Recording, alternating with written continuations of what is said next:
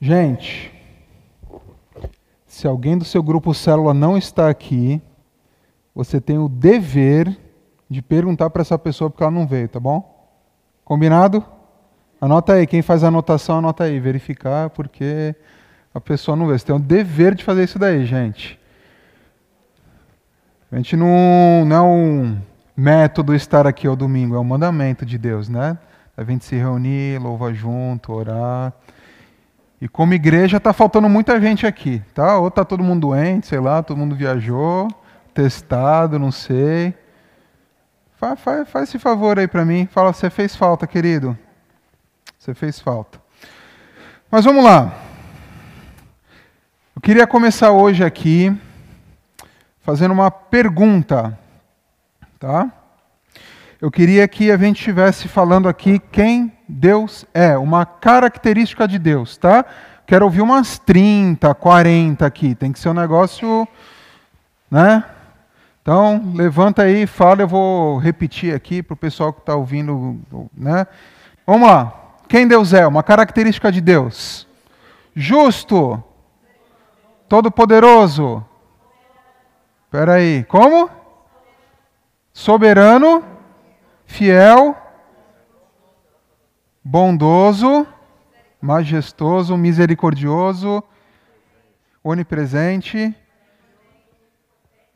onipotente. Calma aí que estamos aqui no meio que está onipotente, amoroso, benevolente, fiel, maravilhoso. Oi, tudo bem? Faz tempo que eu não vejo você. Ai. Santo, digno. Tudo verdade, gente? Foi uns 30 já? Único, imortal, invisível, real. A ele ministrando. Não. Tá bom. Poxa, gente, o único que eu queria que vocês falassem, vocês não falaram. Não, esse aqui, ó. Irado. E não é irado de legal, é irado de bravo mesmo. Será que Deus é um Deus irado? É isso que a gente vai ver hoje. Que Deus é um Deus irado. E a gente vai ver isso durante a nossa nosso estudo aqui, nas nossas aplicações. A gente vai ver que Deus é um Deus irado. Estamos estudando o livro de Esther. E sobre o tema aí, né, que estava aqui antes, e a bela providência, e a gente está estudando sobre um Deus que ele é providente, ele vê antes e ele faz as coisas de acordo com o que ele quer. E a gente tem visto que Deus quer salvar o seu povo. Deus é um Deus que quer com que o seu povo continue que sempre exista um remanescente fiel. E Deus faz isso através da sua providência e às vezes através da sua ira também. E isso que a gente vai ver hoje, vamos tentar trazer algumas aplicações, tá? Para você que pegou aqui o um negócio andando no meio do caminho, já estudamos seis capítulos de Esther. Se você parar em casa, Hoje você consegue ler esses seis capítulos, são capítulos pequenos, divertidos, dinâmicos, muito bem escritos, mas tem alguns personagens aí que a gente foi definindo, né? Nós temos aqui então Xerxes, que é um rei da Pérsia, numa história que está acontecendo no tempo aí. A gente está vendo no, naquele período é, do reino cativo. Então, os judeus estão cativos na Pérsia. A Pérsia, a Babilônia dominou todos. Depois, os persas dominaram os babilônios e o povo está lá guardadinho, o remanescente fiel dentro da Pérsia. Então, temos Xerxes, que é um rei aqui poderoso, reina sobre 127 províncias. Temos aqui Esther, que é uma judia que foi feita rainha e até agora ela não contou que é judia, e os judeus estão com um problema muito grande. O problema é que esse cara aqui Amã, que era uma, um primeiro-ministro do reino da Pérsia, a segunda pessoa mais importante, odiava judeu. E quando um judeuzinho, que era porteiro do palácio, resolveu não se curvar para ele, não prestar continência, não mostrar que ele era uma autoridade, né, que a mãe era uma autoridade, ele fica com raiva e promulga uma lei e decidiu lá um dia para matar judeu. Então, foi feita uma lei na Pérsia que todos os judeus seriam mortos. E no último capítulo que nós estudamos, aconteceu uma coisa. Vocês se lembram o que aconteceu? Alguém pode falar? O que, que aconteceu? Taran, taran. Amã? Amã foi descoberto, Amã foi humilhado, né? Amã, ele tinha uma síndrome de se achar demais e Deus deu um jeito ali, através dos, da insônia do rei, de Amã ser humilhado, né? Amã, ele teve que andar e honrar o cara que ele mais odiava na vida na frente de todo mundo. Mas hoje vamos continuar com o nosso texto aqui. Antes, porém, quero orar, entregar esse tempo para Deus, pedir para Ele que Ele fale conosco, abaixe sua cabeça. Deus, obrigado porque, como temos falado todos esses sete domingos, se estamos aqui é porque o Senhor providenciou isso o Senhor quis. Não é à toa que cada um está aqui, não é à toa que estamos ouvindo as histórias do livro de Esther.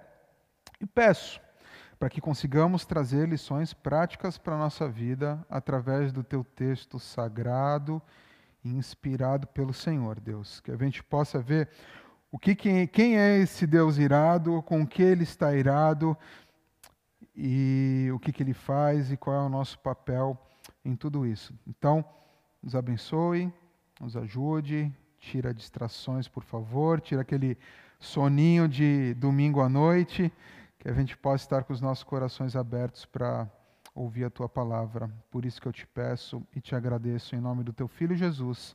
Amém. E se você não abriu aí ainda sua Bíblia, em Esther capítulo 7, tá? Abra aí. E a gente vai chegando desse jeito que eu te falei.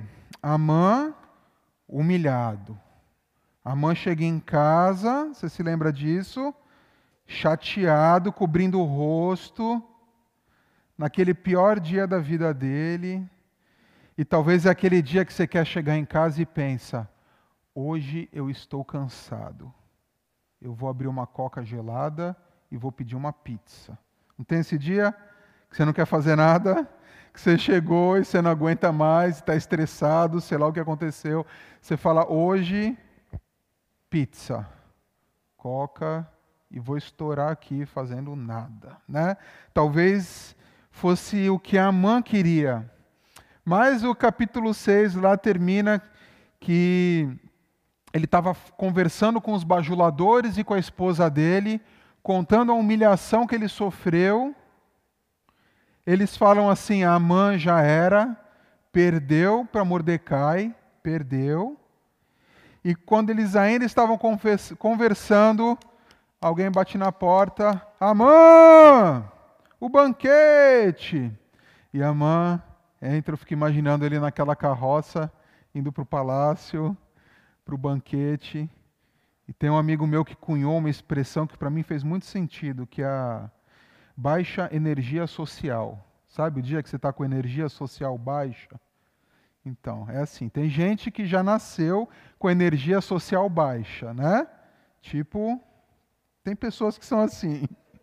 Mas, né, energia social baixa é aquela pessoa que não, não, quer, não quer falar com ninguém, mano, né? Até os que têm mais energia social, a bateria às vezes abaixa, eu falo, está no 3% lá, na economia de bateria, e você não quer falar com ninguém, quer aquela pizza e só. E a mãe fica imaginando a mãe assim na carroça, né? Na carruagem. E talvez a mãe não quisesse mais participar daquele, daquele banquete, sabe? Ele estava tão feliz, mas ele precisava ir, talvez ele estava ali só para sorrir e acenar. Sabe quando a gente está desse jeito? Vai para aquela festa que não queria, estou cansado, festa quarta-feira, né? Sorri e acena, tá tudo bem, né? A Amã estava assim, provavelmente. Mas vamos lá. Capítulo 7, versículo 1. 1 e 2 eu vou ler aqui para vocês. Portanto, o rei e Amã foram de novo ao banquete da rainha Esther. E novamente, enquanto bebiam vinho, o rei perguntou a Esther: Qual é o seu pedido? Peço o que quiser que eu lhe darei, mesmo que seja metade do meu reino. Então temos aí mais um banquete. Você consegue fazer as contas? Qual é o banquete de Esther? Número? Quarto banquete. Teve os dois banquetes do capítulo 1, um banquete para os oficiais, o banquete para toda a Suzã, o primeiro banquete de Esther e agora o segundo banquete de Esther. Então, banquete é uma coisa importante aqui em Esther, tá? E vai ter mais dois ainda mais para frente. E tem uma tensão nessa cena aqui, né? Xerxes aqui, pela quarta, pela terceira vez, falando que dava para Esther metade do reino. Xerxes estava ansioso com o que ia acontecer. O que, que essa mulher quer me pedir? Amã, daquele jeito que eu falei, chorrindo, né? chorando com rindo. Vocês já viram esse meme do cara que parece estar chorando e rindo ao mesmo tempo? Eu esqueci de colocar ali. Amã estava assim. E Esther com medo, gente.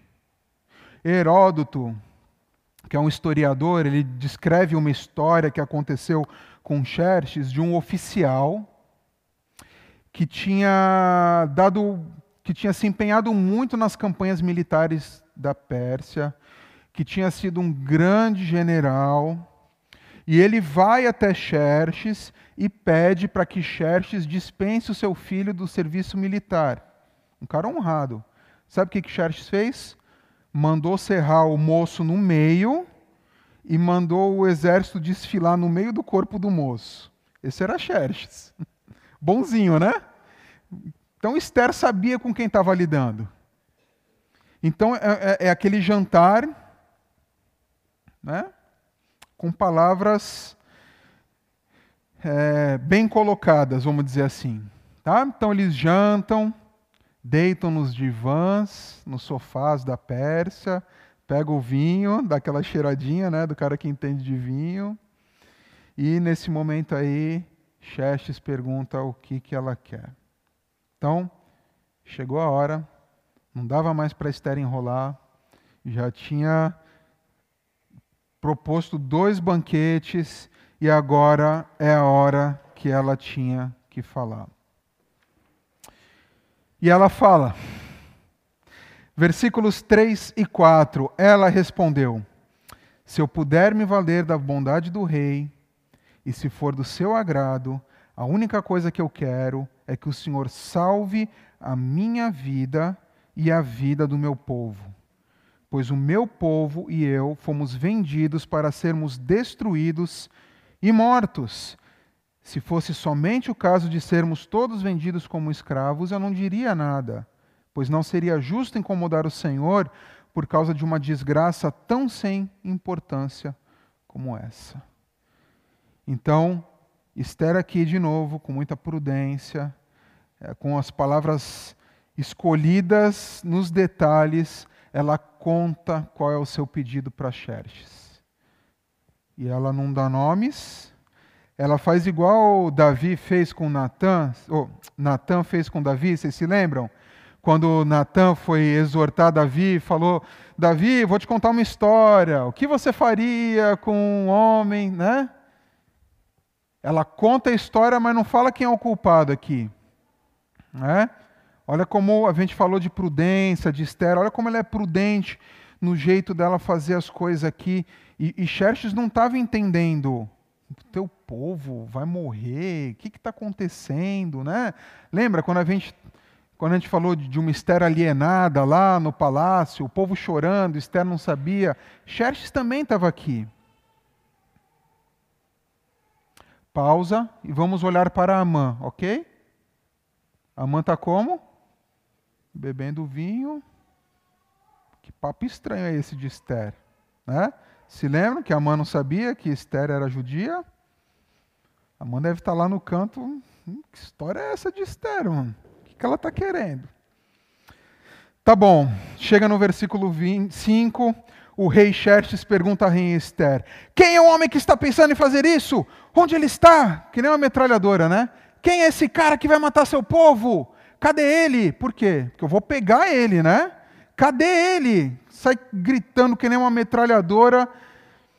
E Esther fala no versículo 6: O nosso inimigo e perseguidor é Amã, este homem perverso respondeu Esther. Cheio de medo, Amã ficou olhando para o rei e para a rainha. Amã deve ter, ter sumido a voz, né? Ela é judia. Não acredito. Né? Amã já teve aquele dia, já teve que honrar o judeu, agora a, a, taça caiu no chão, sei lá, a alma saiu do corpo de Amã. Sabe quando essas coisas acontecem que parece que, né? A mãe deve ter ficado calado, desmaiou, não sei o que aconteceu aqui. Versículo 7. O rei saiu furioso do salão de banquete, foi para o jardim. Amã percebeu que o rei havia resolvido castigá-lo e por isso ficou no salão para pedir à rainha que salvasse a sua vida. Então o rei sai para pensar, fica imaginando o Xerxes lá, meu Deus, o que, que eu faço agora? porque o meu primeiro-ministro é, me traiu, quer matar a minha rainha, mas eu que dei para ele o anel e, e o... então a culpa é minha também. Eu prometi publicamente que eu ia fazer o que Esther queria, mas não posso fazer. Como que eu resolvo isso? Foi pensar, foi para o jardim. Então os que vão para a praia, vai para o jardim, vai para o quarto. Ele foi para o jardim lá. E Amã poderia ter feito três coisas, gente. Poderia ter ido atrás de Xerxes, perigoso, né, gente? Poderia ter fugido, perigoso também. E poderia ter ido ficado com Esther. Perigoso também, foi o que ele escolheu. Sabe aquela escolha que você faz quando não pensa direito? Foi o que ele fez. Ficou no salão para pedir que a rainha salvasse a sua vida. E no versículo 8, ele se joga no sofá onde Esther estava para pedir misericórdia. E existiam leis na Pérsia muito claras, e uma é que nenhum homem poderia ficar na presença da rainha sem o rei estar junto, apenas os eunucos. E a mãe estava na presença da rainha sem Xerxes. E pior, tinha outra lei que ninguém poderia chegar mais perto do que sete passos de uma das mulheres do harém do rei. E a mãe estava onde? No divã, junto com Esther, desesperado. Pelo amor de Deus, por favor, Esther, me faz alguma coisa. E nesse instante, o que, que aconteceu? O rei voltou do jardim contra quem? A Amã aos pés de Esther, no divã de Esther. Aí, ó, aí foi o que precisava. Quando viu a mão, o rei disse: Será que ele pretende desonrar a rainha aqui no meu palácio, na minha frente? A gente sabe que Xerxes não achava que Amã estava agarrando Esther, querendo estuprá-la, nada disso. Mas ele precisava de um pretexto para matar Amã, não precisava? Olha o pretexto aí prontinho. Pronto. Perfeito. É o que ele precisava. E assim que o rei acabou de falar, um dos servidores particulares cobriram a cabeça de Amã, veio com um saco preto, colocou na cabeça de Amã. E aí o versículo 9 é engraçado, né? Porque tem, entra, em, entra um cara chamado aqui Abona, né? E parece que Abona fala assim: sabe, rei, eu venho de VLT aqui para o palácio todo dia, e eu passo num bairro rico ali, fica a casa do Amã, sabe? E eu percebi que de ontem para hoje construíram uma forca de uns 25 metros de altura, rei. Não sei, né? E não sei se o senhor sabe, mas essa forca que construíram ali, de 25 metros de altura, era para enforcar Mordecai, sabe? Aquele que o Senhor mandou honrar, que foi muito bom para o Senhor. Não, só estou falando porque eu vi ali, Xé. Só passei ali e vi, né? Mais ou menos isso aqui, ó.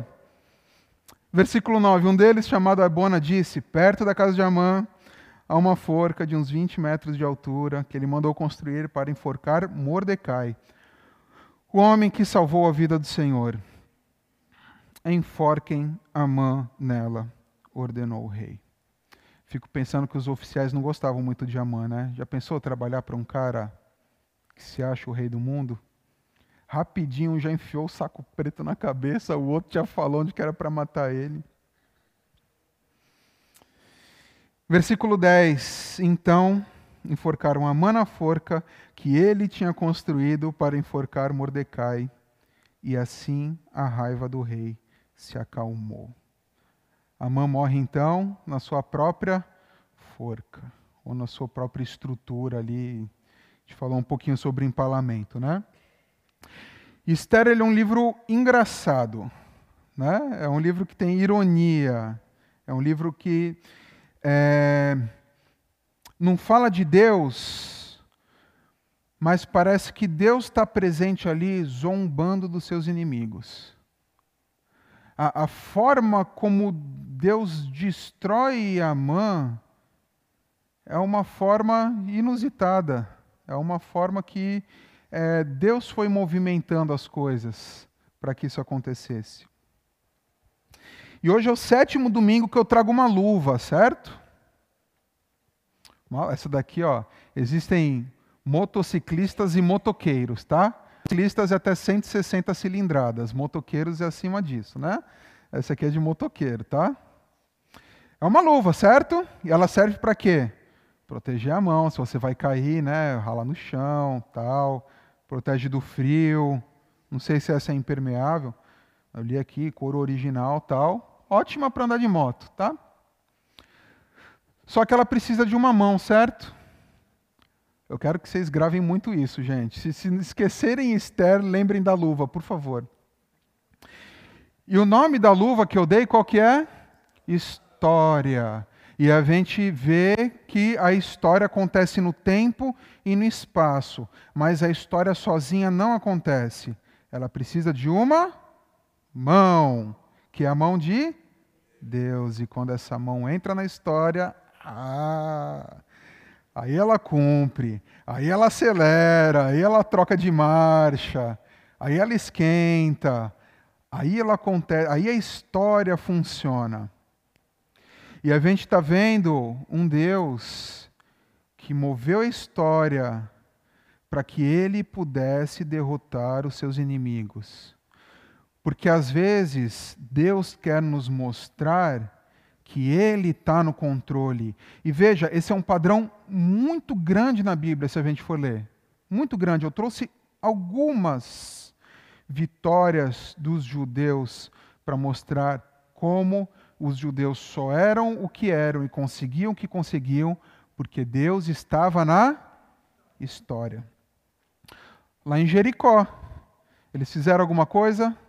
Fizeram, louvaram, tocaram, rodearam as muralhas daquela cidade impossível de serem penetradas e, puf, ruíram.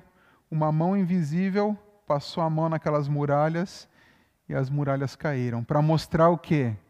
A vitória de quem? É de Deus. Em outro momento, mais para frente, teve um cara medroso chamado Gideão. Que Deus levantou e falou assim: Gideão, você vai guiar meu exército. Ele falou: impossível, não quero, não dá, não tem como. Mas veio um exército e Deus foi dispensando todo mundo, até que fica quase ninguém e eles desceram gritando com vasos, jogando os vasos, igual a gente fez no acampamento infantil um ano, e os jogando os vasos no chão e tochas. E o que, que aconteceu com o exército? Eles mesmos se embananaram todo e o povo teve vitória. Quem venceu, gente? A mão invisível controlando a história. Mais para frente tinha um rei chamado Ezequias e ele estava num contexto com outro rei chamado Senaqueribe. E esse Senaqueribe mandava é, pessoas vir tirar sarro de Ezequias, vir até a muralha e falar: Você acha que esse seu rei vai proteger você? Vai nada. Esse, esse Deus vai proteger você? Vai nada. Esse Deus não é de nada. E Ezequias foi falar com o profeta Isaías, e a resposta de Deus é: Deixa comigo. É comigo que eles estão mexendo, não é com você, não, Ezequias. Fica tranquilo. E veio um anjo de Deus e matou 185 mil homens. Está lá em 2 Reis 18 e 19, se você quiser ler essa história. E Josafá, que o Norberto trouxe a música semana passada, que também estava diante de um exército impossível de ser vencido, e Deus manda uma confusão ali no inimigo, um começa a atacar o outro, e o que eles precisaram fazer foi louvar a Deus. Então Deus tem um jeito de cumprir os seus propósitos, de ser providente, de mexer as coisas, entrar na história e derrubar os seus inimigos. Esse é o jeito de Deus. Assim como ele começou a fazer aqui na Pérsia, não livrou o povo ainda, mas Amã já se foi. Como que a gente pode aplicar isso daqui? Que lições práticas a gente pode trazer na nossa vida? Primeiro ponto é esse. Podem ler para mim, por favor? Vamos lá? Um, dois, três. Ok, nada é tão ruim que não possa piorar. Você já ouviu a expressão maré de azar? Já? Estou numa maré de azar? Tem a versão gospel também. Qual que é? É o vale. Estou num vale, gente. Né? A versão gospel do maré de azar é o vale. Né? Estou passando por um vale. Né? Que é o que? É momentos da nossa vida que parece que tudo dá errado, gente. Isso não existe. Parece que tudo dá errado. Fica tranquilo. Nada é tão ruim que não possa piorar. Então esse vale pode ser mais profundo ainda, tá? Pode piorar mais ainda a situação. Eu já falei num dos nossos estudos aqui, mas a gente tem que entender que o sofrimento existe e ele é real, né? Auxílio para. Vai dar certo, vai dar certo. Hoje não foi o vovô Marcos. Sofrimento existe, ele é real. A gente tem que tomar cuidado com isso, porque parece que as, paira uma nuvem que parece que a gente não pode sofrer, gente. Mas sofrimento existe. Por causa das nossas decisões erradas, pecado, a gente atrai sofrimento para a gente ou para outros. Por causa dos pecados dos outros, nós sofremos. E às vezes, porque a gente vive num mundo mau, num mundo que está em desequilíbrio por causa do pecado. Então, vai existir medo na nossa vida? Vai. Vai existir doença, luto, tristeza. Vai ter atração homossexual. Vai ter atração heterossexual. Vai ter tentação por amor ao dinheiro? Vai ter. Vai ter. Não tem como viver num mundo caído sem passar por sofrimento. Só que, independente da causa, o que a gente precisa fazer é obedecer.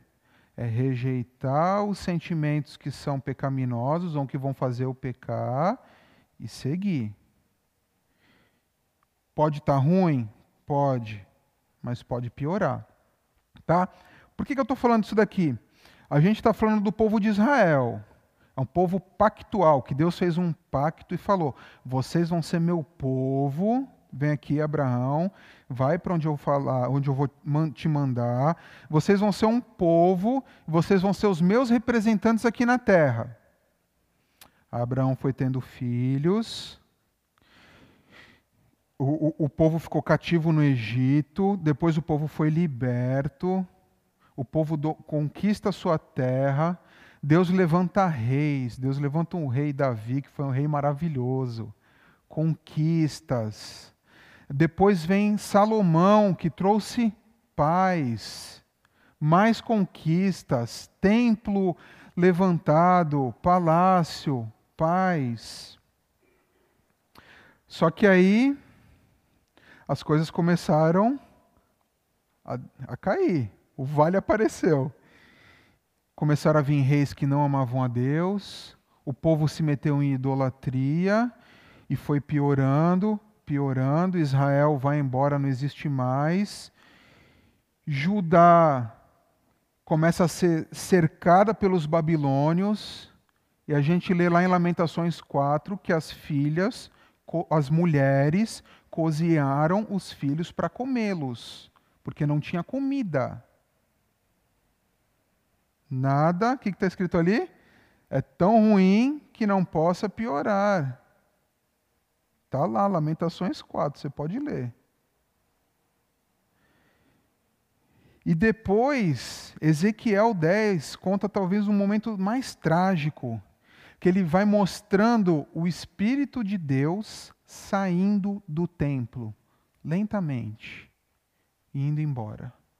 Então a gente tinha um povo agora que estava preso, depois de um, um cerco na cidade horrível de fome e desespero, não tinha mais templo, não tinha mais presença de Deus, cativos na Pérsia, e agora com data para morrer. E agora eles estavam com data para morrer. E Mordecai é condenado para forca. Nada é tão ruim que não possa piorar. A gente não sabe qual é o, o fundo do poço que a gente pode chegar onde Deus quer nos levar. A gente tem a história de Jó, que no capítulo 1 já podia estar tudo ruim, porque morreu todos os filhos dele, ele perdeu todos os bens, mas no capítulo 2 fica pior ainda. A gente tem um Davi que sofreu, mas talvez ele não esperava que velho o filho dele ia querer roubar o reino dele, Absalão. A gente tem Paulo que termina a vida sozinho em Roma, lá em Filipenses. Paulo fala: estou sozinho, todo mundo me abandonou. O grande apóstolo, no final da vida, sozinho. Mas sabe por que a gente não tem que ficar ansioso com isso daqui? Sabe por quê? Porque a gente tem um Deus que sabe nos honrar na hora que Ele quer, através da sua providência. Vamos abrir as nossas Bíblias aí. Pode até sair de Esther já, porque eu não vou voltar mais aqui. Vamos lá para Hebreus capítulo 11. Quero ler um texto com vocês aqui. Um texto para nos dar esperança. Coisa pode piorar? Pode, mas tem esperança. Tem esperança, fica tranquilo. Hebreus capítulo 11 é o capítulo lá que fala sobre os heróis da fé. Mas eu quero ver com vocês lá o finalzinho do capítulo 11, lá no versículo 36.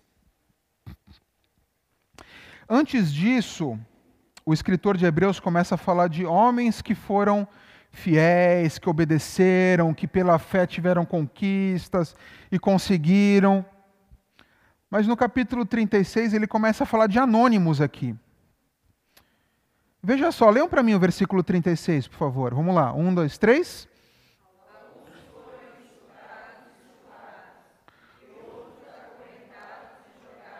Continuando no 37.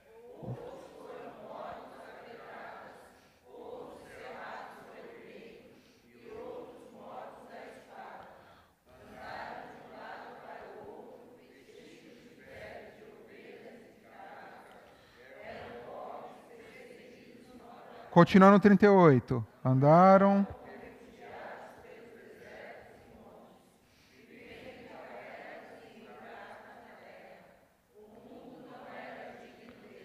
Olha só, o exemplo de pessoas que tiveram o que, gente? Fé. O exemplo de pessoas que tiveram fé. Olha o 39, porque creram. Todas essas pessoas foram aprovadas por Deus. Olha só. Um monte de coisa aconteceu ruim com elas. Algumas não viram os filhos crescerem, foram cerradas ao meio, pobres. Mas foram aprovadas por Deus, mas não receberam o que ele havia prometido. Eles não viram Jesus. Não viram, eles morreram antes.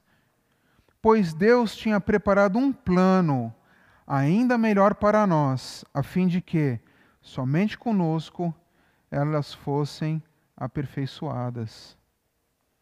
A gente tem um privilégio muito grande de ver o Evangelho do começo ao fim, a revelação total. Essas pessoas do passado, antes de Cristo, elas foram aprovadas por Deus, mas por fé em algo que elas criam que aconteceria, mas não dá para entender direito o jeito. Né? Você vê como os discípulos viam Jesus, vai morrer, mas tem que morrer. Não. Elas criam que viria um Salvador, foram aprovadas por Deus. Mas veja, Deus tinha preparou um plano para nós, que é o de vermos, de entendermos todo esse passado, Cristo, a morte, a ressurreição, a esperança que recebemos nas cartas, de que seremos recompensados, junto com esses irmãos aqui, que sofreram pra caramba sem ver Jesus. Que um dia receberemos um novo corpo, um corpo de glória. Olha que Apocalipse fala aí. Apocalipse 22, 12. Escutem, diz Jesus, eu venho logo, vou trazer comigo as minhas recompensas para dá-las a cada um de acordo com o que tem feito. Às vezes a gente acha que o sofrimento não pode piorar, mas pode piorar, sejamos realistas. Mas tenhamos paz que Deus está permitindo, vendo, e que Ele sabe a hora certa de nos abraçar, de nos compensar, de acabar com a mãe. Deus sabe, Deus sabe a hora certa. E uma palavra para a gente entendendo que nada é tão ruim que não possa piorar, essa aqui, o paciência, a paciência. Eu não consegui colocar o acento, tá, gente? Porque nessa fonte não tem. Lá em Gálatas 5:22, Paulo fala sobre o fruto do espírito, que se nós andarmos no espírito, nós revelaremos algumas características: amor, alegria, paz Paciência. E a paciência que é colocada ali é uma paciência mais ligada com perseverança. Eu estou paciente e persevero porque entendo que Deus controla a história. Então eu passo por lutas que pode piorar mais ainda.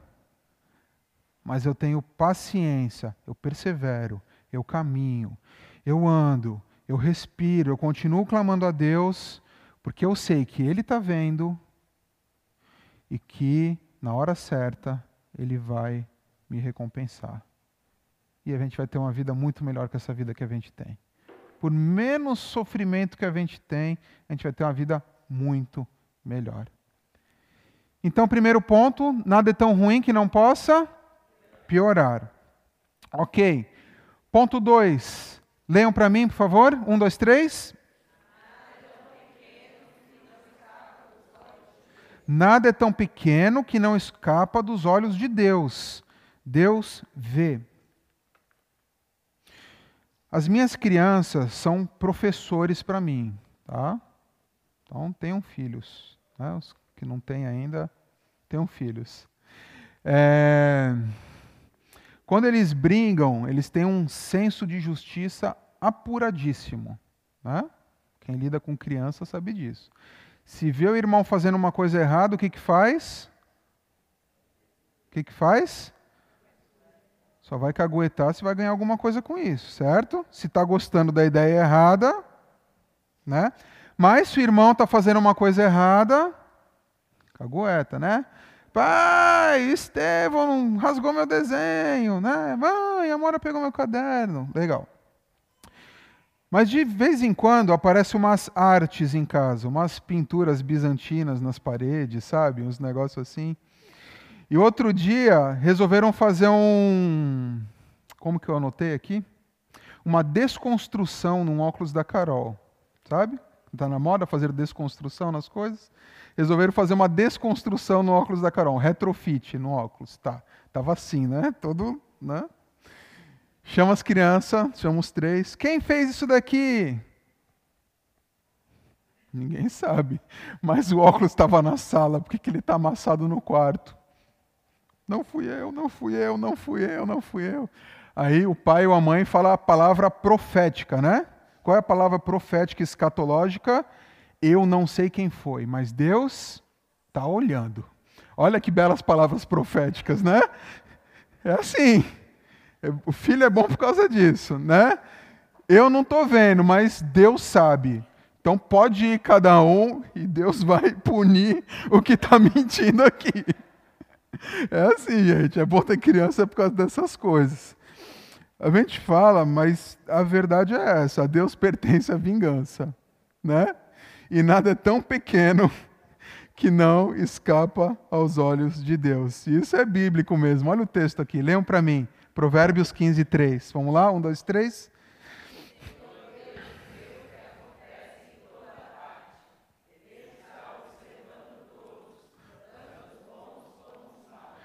A gente precisa ter paz, porque sabe que realmente Deus está olhando todos. Nada é tão pequeno que não escapa aos olhos de Deus.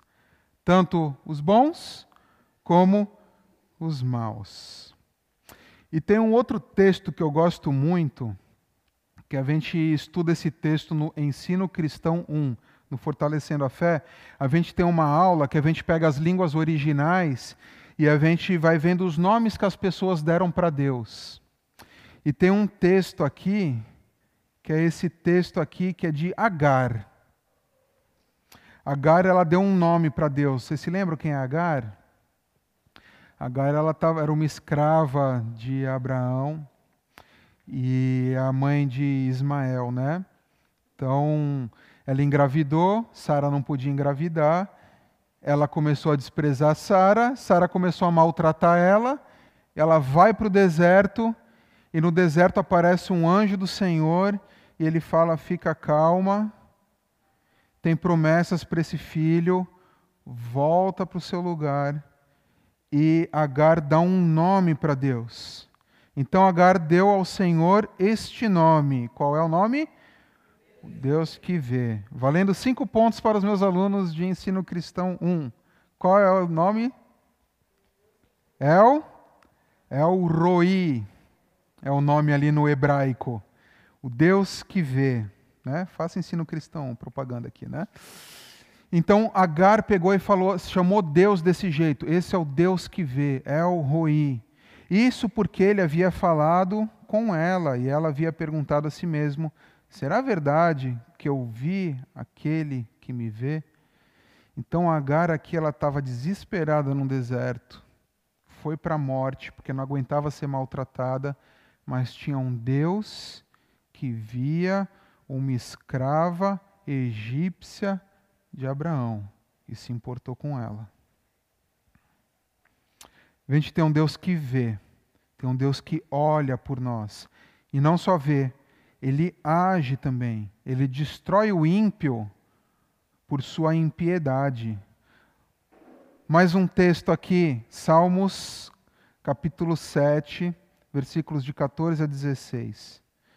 Esse eu vou pedir para vocês ler. Vamos lá? Um, dois, três. Vamos lá, peraí, peraí, parou? Vamos lá, de novo. Respira. Um, dois, três.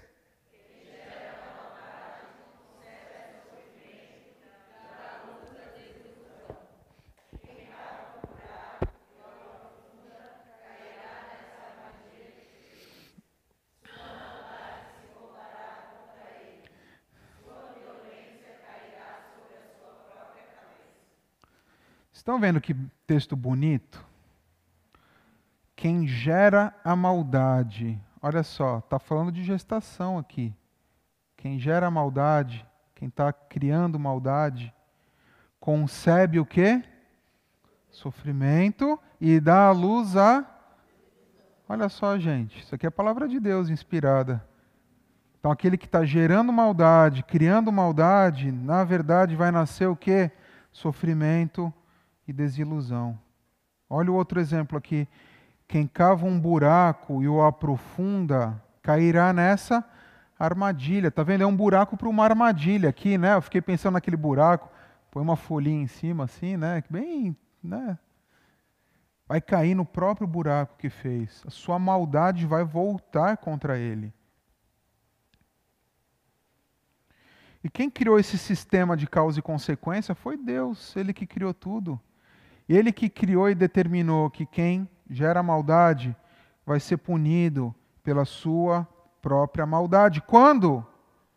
Quando Deus quiser. Aí não cabe a nós. Não entra na gente. A gente não vai buscar vingança pelas nossas próprias mãos. Quem vai punir o mal? Deus. Através da sua mão invisível, dentro da história, usando as ferramentas que ele quiser. Pode ser uma cadeia, pode ser uma morte, pode ser um sofrimento. Não está com a gente. Qual é o nosso papel? Fé, prudência e ação. E não é raro a gente ser injustiçado, isso é normal. Crente é tratado como bobo, né? Eu estou assistindo um podcast Está demorando, mas eu vou acabar nele. Tem 10 horas o podcast.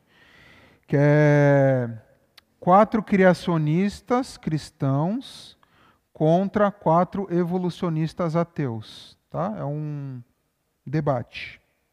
Assista se quiser, tá? No Inteligência Limitada você vai achar. O nome do podcast é Inteligência Limitada.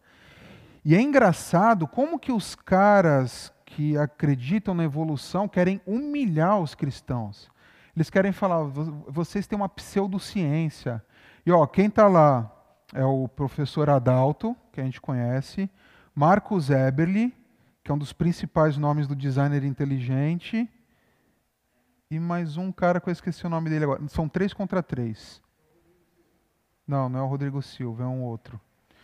Mas assim, meu, se você ouve as palestras desse, desses cristãos, é incontestável, o negócio é lindo. Você ouve e você vê, e eles discutindo o Big Bang, da, da, eu não sei nem falar os termos, gente, eu fico me achando um burro ali, mas é legal se achar burro de vez em quando. Mas assim, como que, que, que coloca o cristão como uma pseudociência, como um cara burro, como um cara inferior, como um cara que não entende? A gente sofre. Os universitários sofrem. Não consegue. Dependendo da faculdade que você estuda, para você conseguir faz, aceitar alguém para pegar um mestrado seu, dependendo da sua tese, você não acha professor. Você tem que fazer o que eles querem que você pesquise. Tem uma agenda anticristã por aí. A gente é julgado pelas nossas falhas, não é? Como cristão. Ah, mas é crente, está errando, né? Então, os irmãos perseguidos, 360 milhões. Vamos sofrer? Vamos. Vai ter gente maltratando a gente? Vai. Mas nada, leiam lá, nada é tão pequeno. Fica tranquilo. Tenha, desenvolva outra parte do fruto do Espírito, que qual que é? A paz. Tenha paz. Fique em paz. Deus vai julgar do jeito dele, quando ele quiser. Não é por isso que a gente não deve fazer leis boas, denunciar crimes. Devemos fazer isso? Sim. Votar em pessoas que é, apoiem leis e ideais cristãos? Sim. Mas quem faz no final da história? Quem traz insônia para o rei? É Deus. Então entra a nossa fé, prudenciação com uma paz que Deus condena o inimigo. Fica tranquilo. Ele é justo e ele vai fazer o que ele tem que fazer. Amém?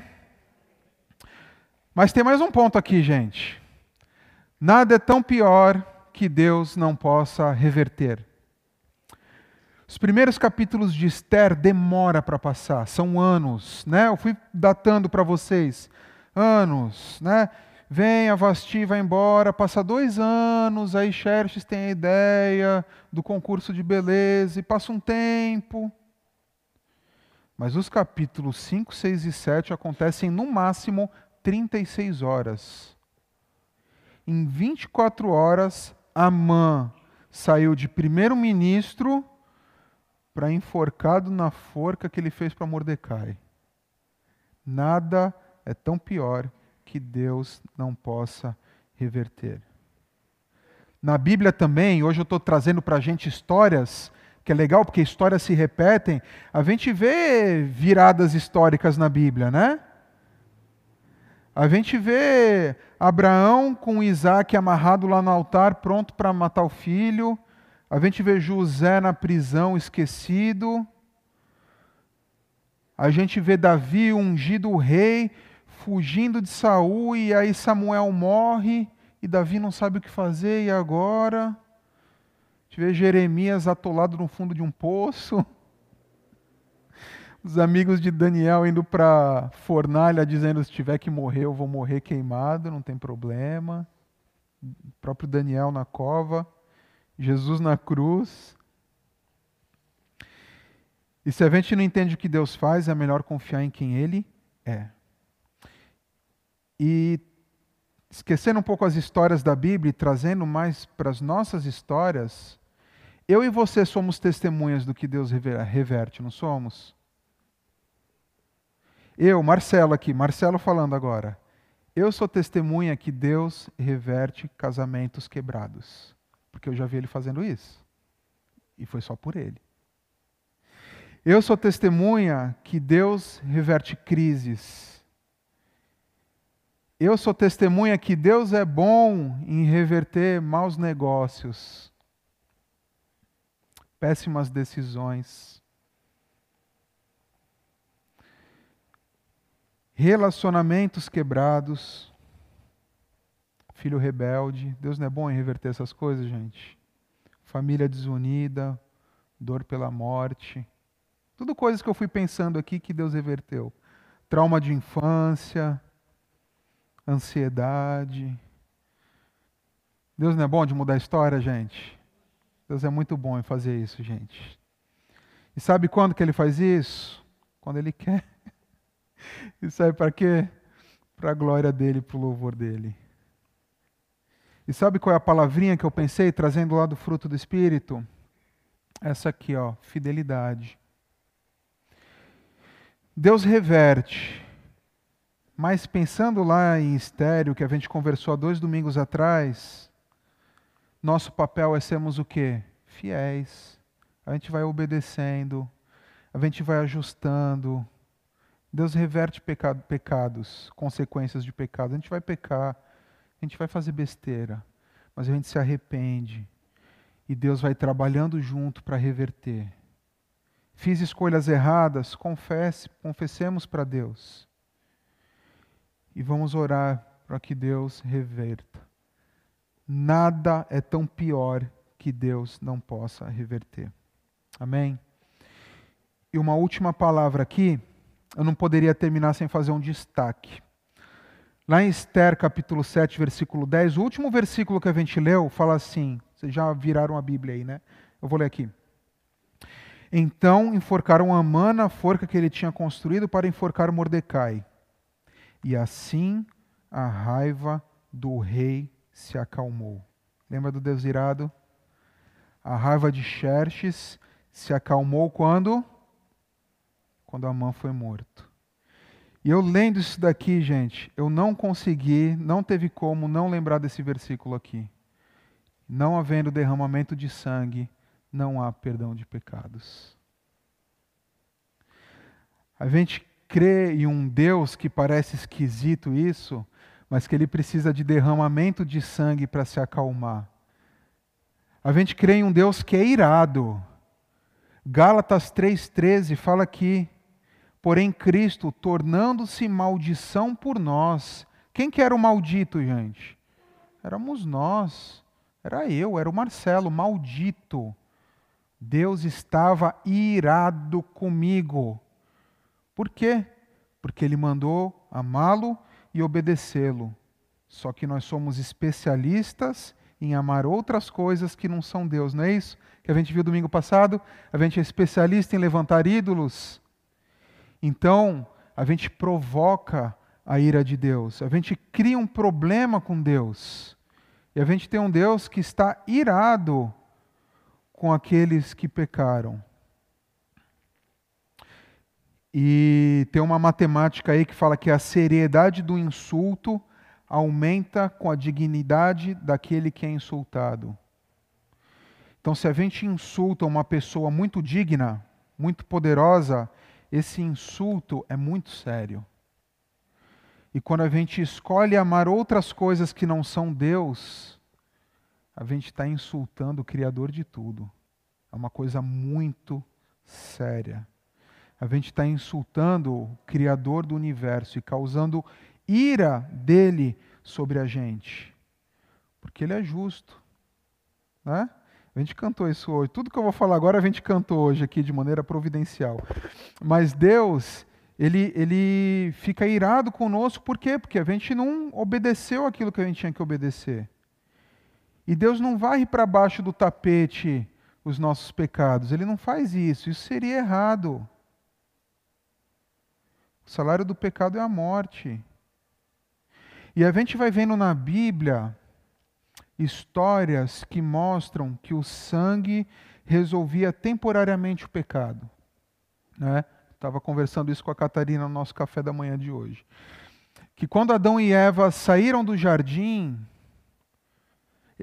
precisaram fazer roupas para eles, porque eles viram que estavam nus. E a roupa apropriada que Deus fez foi de animais, roupa de couro. Animais morreram para que eles pudessem ser perdoados. Né? A gente vê Deus tratando a idolatria no coração de Abraão, porque Abraão amava mais o filho do que a Deus, e Deus fala: vai e mata o filho então, para ficar tudo igual entre nós, morte por morte. Só que aí Abraão se arrepende e Deus faz o que? Providencia um cordeiro que foi sacrificado, sangue. A gente vê o sistema de sacrifícios do Antigo Testamento. Eu pecava, o que, que eu precisava fazer? Trazer uma ovelhinha lá para o tabernáculo, perfeita. Eu encostava a mão naquela ovelha para mostrar o meu pecado saindo, indo para aquele animal, e aquele animal era morto, sangue. E a gente tem o nosso maior dos maiores, o Cordeiro de Deus, que é Jesus que precisou ser levantado, ser colocado como maldito por Deus. Quando a gente fala que Jesus nos salvou, Jesus morreu em meu lugar, não é isso que a gente cantou hoje? Tomou o meu lugar. É isso aí. Jesus, o sacrifício perfeito, toma a nossa maldição para Ele. E por isso que Jesus estava conversando com a Kate. Por isso que Jesus chorou lágrimas de sangue. A gente vê um monte de gente que foi para o martírio cantando, louvando a Deus, e a gente vê Jesus sofrendo demais. Não é esquisito isso daí? É porque naquele momento Deus colocou a ira dele sobre Jesus. Eu te odeio, Jesus, porque agora você está tomando os pecados de toda a humanidade. Mas nada é pior que Deus não possa reverter, né, gente? E por causa dele ter tomado, por causa de Jesus ter tomado os nossos pecados, a gente pode ter vida e vida eterna. É uma loucura isso daí, né, gente? A raiva de Xerxes passou por causa de Amã que tinha mexido com o povo da esposa e passou, acabou. Mas o que Jesus fez foi muito maior. Jesus teve que ser declarado maldito para que a gente tivesse vida eterna e a raiva de Deus por nós passasse. Essa ira de Deus passou para aqueles que creem que Jesus Cristo é o Cordeiro de Deus que tira o pecado do mundo. E a gente pode ter acesso a essa vitória, a gente pode, é, sobre nós pode vir esse amor de Deus se nós cremos em Jesus. Amém, queridos? Tem uma música que eu quero cantar para a gente terminar. puder vir, Juninho, cadê Juninho? Está aqui. Que vai falar mais ou menos isso aqui. Sendo eu pecador, tu me amaste, como prova Jesus, muito mais enviaste, muito mais agora justificado pelo sangue vertido na cruz. Olha o que a letra continua falando aqui. Sendo teu inimigo, me amaste. Jesus irado, nosso inimigo. Como prova Jesus enviaste, muito mais agora reconciliado através de Jesus. Vamos cantar, gente? Vamos ficar de pé? Que a história acabou? Acabou? Por que não? O que está faltando ainda? Então, decreto, gente. A mãe morreu, mas o dia de matar judeu continua lá. E o tempo continua. Tic-tac, tic-tac, tic-tac. E os vizinhos só afiando a faca, né? Para chegar o dia de matar judeu. O que será que vai acontecer semana que vem? Nós veremos. Enquanto isso, para a gente recapitular e ir para casa pensando, nada é tão ruim que não possa piorar. Podemos sofrer, podemos sofrer mais ainda, mas nada fora do controle de Deus que está guiando a história. Tenhamos o que? Lembra do fruto do Espírito? Paciência. Paciência. Paciência.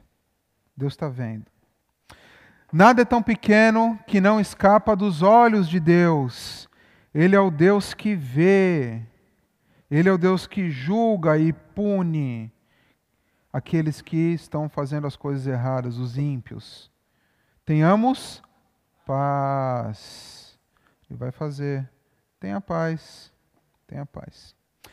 E nada é tão pior que Deus não possa reverter. Se tem uma coisa para ser revertida na sua vida, tenha fé, haja com prudência em ação, seja tenha fidelidade e creia que se alguém pode reverter é Deus. E se ele não vai reverter nessa vida, a gente tem uma eternidade na glória e com toda a porcaria daqui do pecado revertido. Amém, gente? Três pontos aí para a gente pensar, compartilhar, dividir e ter uma semana crendo em um Deus que controla a história. Vamos orar?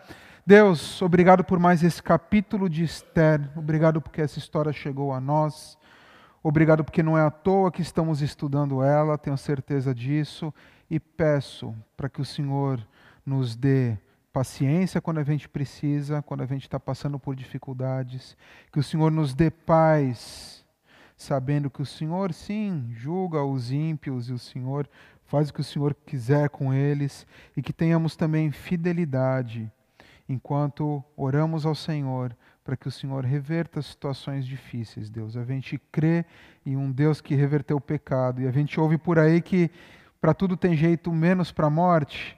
Mas a gente sabe que o Senhor venceu a morte, Deus. Então, se até para isso o Senhor tem jeito, o Senhor tem jeito para todas as outras coisas que possamos ir para casa cheios de esperança, um Deus que controla a história. Em nome de Jesus que oramos. Amém. Amém, queridos. Uma boa semana.